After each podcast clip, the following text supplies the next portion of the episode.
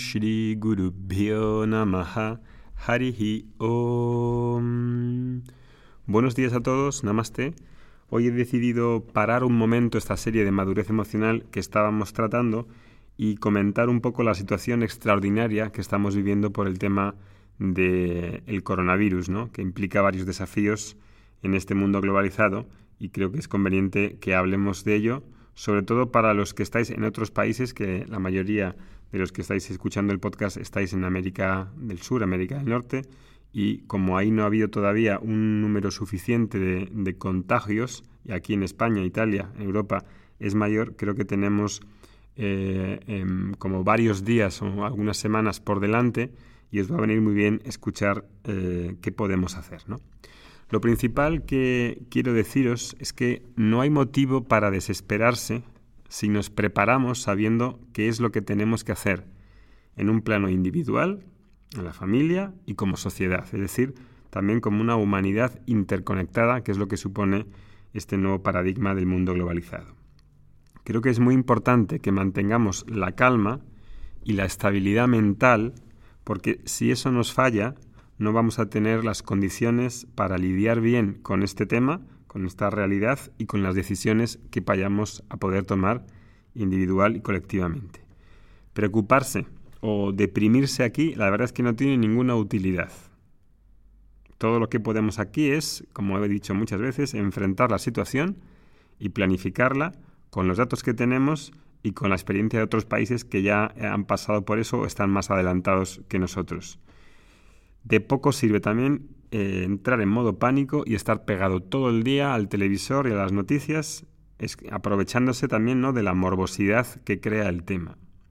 Entonces vamos a empezar primero con las cuestiones más prácticas y quizá en otros podcasts o en algún satsang podamos tratar temas psicológicos y espirituales de cómo afrontar este tema, este desafío, porque va a, ser, va a ser necesario afrontarlo, hablarlo desde una preparación emocional y psicológica, porque esto también afecta y mucho a el sistema inmune y el sistema inmune es el que al final tiene que lidiar y superar este virus.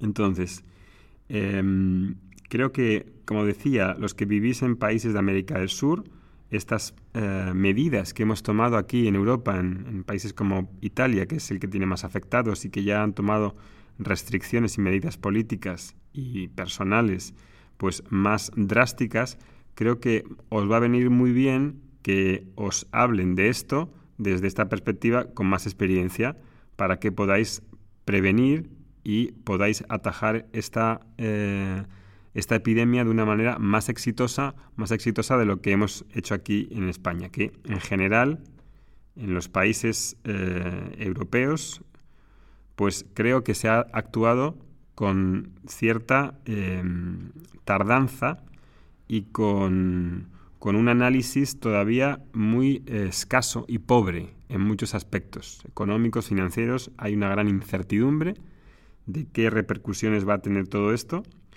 y, también a nivel individual. O sea, a nivel individual eh, no nos hemos dado cuenta de la gravedad del asunto, no por el nivel quizá de mortalidad, porque en realidad pues no tiene un nivel de mortalidad alto.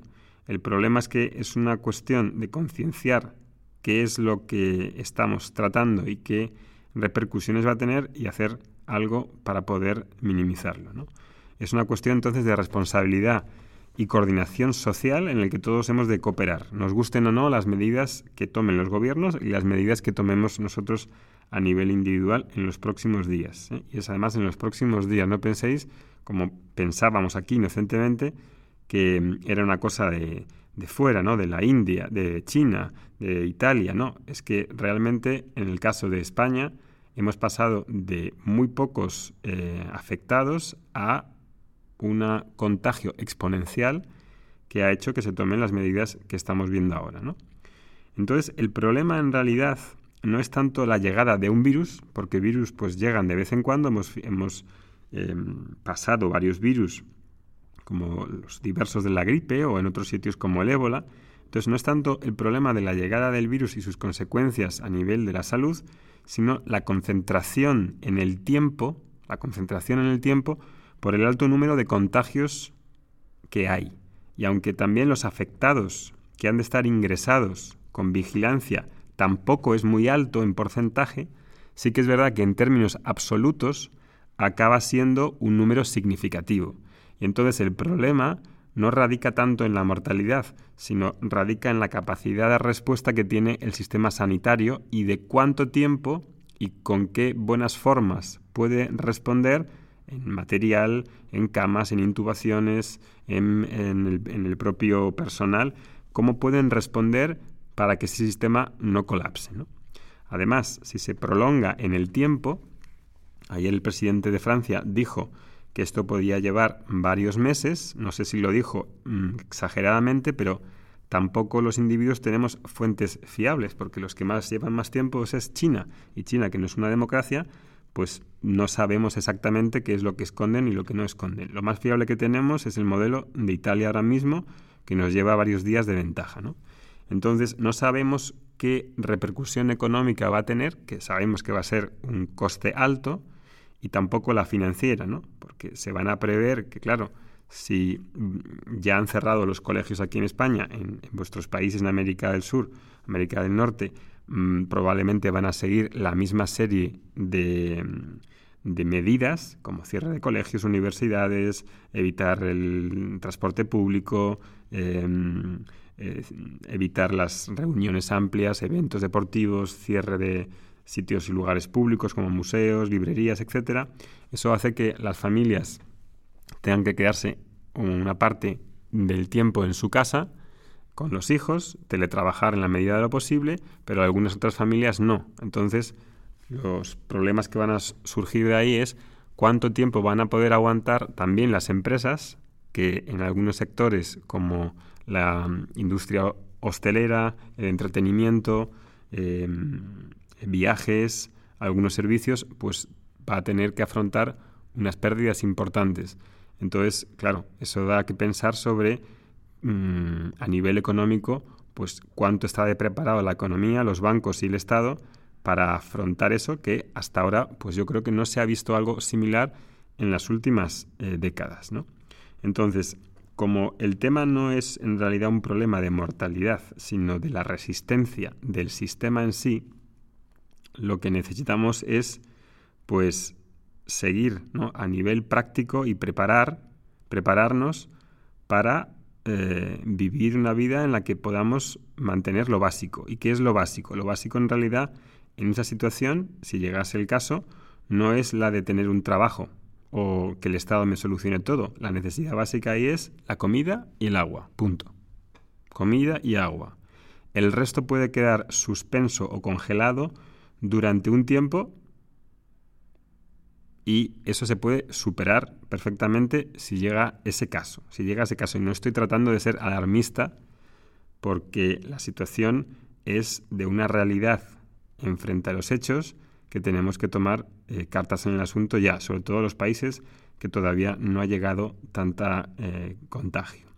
Entonces, a nivel práctico, que es lo que quería tratar hoy sobre todo, pues yo creo que hay que seguir las indicaciones que se están dando, que en realidad es una especie de disciplina de higiene, una disciplina fuerte de higiene a nivel personal, individual, sin que nadie me tenga que imponer nada. Yo sé que eso viene bien para mí, para mi familia y para los demás.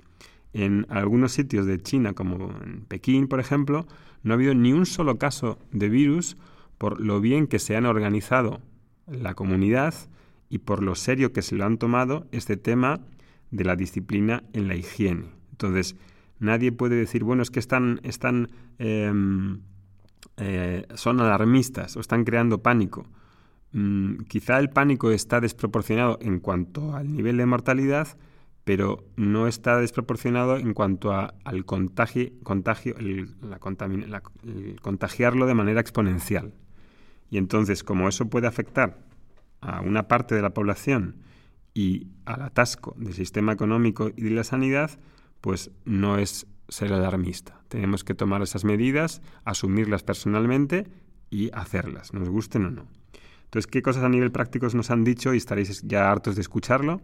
Eh, pues muy sencillas, ¿no? El virus es muy contagioso, una persona que se contagia puede pasárselo 2,5 veces a 2,5 personas, ¿no? Y eso pues hace que se pueda contagiar rápidamente a través de, lo que han dicho es a través de, no, no de la respiración, sino de la tos y los estornudos, porque estas partículas ¿no? de vapor y de las moléculas que se quedan ahí, pues parece que contagian si te tocas con las manos o con, te las llevas a la boca, a la nariz, a los ojos. Entonces, esta medida de poner una mascarilla para que en caso de tos no te llegue directamente a la boca, pues puede ser algo eficaz, pero sobre todo lavarse las manos, ¿no? Lavarse las manos de manera continua eh, cuando tienes interacciones con otros, pues es una cosa básica, ¿no? Que sería como lo mínimo que deberíamos hacer a nivel de higiene. También está que como hay un periodo de, de, incubación de hasta casi creo que dos semanas, pues puede haber personas que tengan esto, que no tengan síntomas y que sean portadores y estén contagiando sin saberlo, ¿no? Entonces, ¿qué medidas inteligentes creo que debemos de tomar? Pues primero, creo que lo más efectivo sería quedarse tranquilo en casa. Quedarse tranquilo en casa no es estar en una prisión. Puedo dar un paseo, puedo salir al parque, puedo hacer deporte, puedo aprender cosas que antes no tenía tiempo para aprender. Me quedo en casa, evito el contacto social, sobre todo en países como los latinos, que se dan muchos besuqueteos y muchos abrazos, pues ahora hay que evitar los besos y los apretones de mano. Es así durante un tiempo. Evitar las reuniones y las concentraciones públicas, el transporte público en la medida de lo posible, a no ser que lleves una máscara y te laves las manos. Em, evitar, no, sobre todo, sitios en los autobuses donde se agarran mucho las personas, en los ascensores, donde tocan el botón. Em, tener una mascarilla ¿no? en esos sitios en los que respira mucha gente o están tosiendo. En la medida de lo posible, teletrabajar, fomentar el teletrabajo. Los niños van a poder hacer sus deberes y seguir sus programas a través de Internet, así que está bien que hagan eso y todo el tema de cursos online pues va a venir muy bien. Comprar online también se puede ir en vez de ir al supermercado si es la posibilidad. Y luego yo creo que es una buena medida que compremos agua y comida para aguantar por lo menos uno o dos meses. No tenemos que ir a lo mejor todos de repente porque ahora mismo no hay un problema de abastecimiento, pero sí que a lo mejor es conveniente que sin hacer algo exagerado, pues podamos tener comida suficiente para aguantar ese tiempo. Si está uno resfriado y cree, aunque no tenga el coronavirus, el coronavirus eh, pues si está resfriado y tiene síntomas, mejor será avisar a los familiares, avisar a las personas, amigos, para que se protejan, porque sería una gran irresponsabilidad no avisarles, ¿no? Y em, estar contagiando a otros. Hay casos que han aparecido aquí en España de que estaban en el hospital y han dicho, ¿qué voy a hacer aquí? Porque en realidad no hay un tratamiento. Y se han ido a su casa y han contagiado a más personas. Eso creo que es muy irresponsable. Mantener una distancia de un metro y medio, em, saber qué hacer en caso de que tenga síntomas, ir a los sitios de sanidad adecuados, em, consultar las webs que tenéis en cada país, también no acudir a urgencias a menos que tenga los síntomas para no colapsar el sistema sanitario. No comprar cientos de mascarillas porque hay otras personas que realmente las necesitas, como por ejemplo las personas mayores o los, pacientes de cáncer. Mm.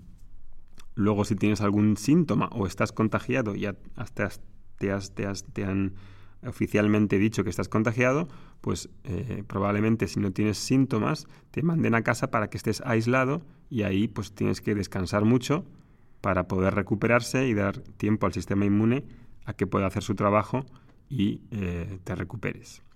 La mayoría de las personas se recuperan, o sea que por eso no es alarmante en cuanto a la mortalidad.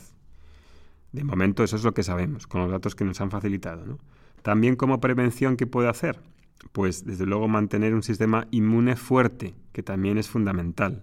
Descansar, alimentarse bien, con abundante agua, eh, fruta, verdura, Puedes también tomar suplementos de vitamina C, liposomadas si es posible, Chaganpras si sabes, eh, tienes acceso a productos de Ayurveda, hongos de tipo Reishi, todo eso va a aumentar que el sistema inmune esté, esté fuerte. ¿no? Y en este tiempo también vamos a aprovechar para profundizar en Vedanta y en la madurez emocional. Y ahora que también los, cursos de los centros de yoga y los gimnasios van a ir empezando a cerrar todos, si no están ya cerrados, pues hay cursos online de yoga para practicar en casa. El yoga, desde luego, es una de las mejores herramientas para tener un sistema inmune fuerte. ¿Qué más em, podemos decir? Pues que también en las situaciones de crisis he de aprender a no solamente ser individualista y preocuparme por mí, hago lo que tenga que hacer falta para preocuparme de, de estas medidas que estamos hablando a nivel individual y de familiar. Pero también creo que preciso entender cómo ayudar a otras personas y ser solidario, sobre todo con los más débiles, que van a necesitar ayuda económica seguro. Cómo podemos funcionar como grupo, ¿no? Este grupo de Vedanta, Vedanta Academy, todo lo que está moviendo, que son muchas personas, cómo podemos coordinarnos a través de Internet para poder tener un sistema de apoyo y un sistema en el que podamos vivir con esto con más tranquilidad. Lo dicho, creo que es muy importante, aparte de todo esto que estamos escuchando, esta información que al principio es un poco apabullante y da un poco de pánico, lo importante es mantener la calma, la estabilidad mental, saber qué, qué debemos hacer y cómo podemos afrontar la situación y quizás este virus es parte de un conjunto de cambios que están acelerando el cambio de paradigma que estamos viviendo en el mundo y esto nos puede ayudar a fortalecernos como individuos y como humanidad si sabemos vivir inteligentemente y también con madurez emocional, que al fin y al cabo, aunque hayamos parado ese tema de madurez emocional, aquí también podemos aprender mucho para madurar, emocionalmente. Que tengáis un buen día. Voy a seguir hablando más de este tema quizá en los siguientes podcasts y en el grupo de Facebook que podéis encontrar en eh, Vedanta Academy Vedanta en español. Ahí lo podéis encontrar, conectaros y juntos vamos a superar todo esto. Un abrazo, que tengáis buen día. Hariom.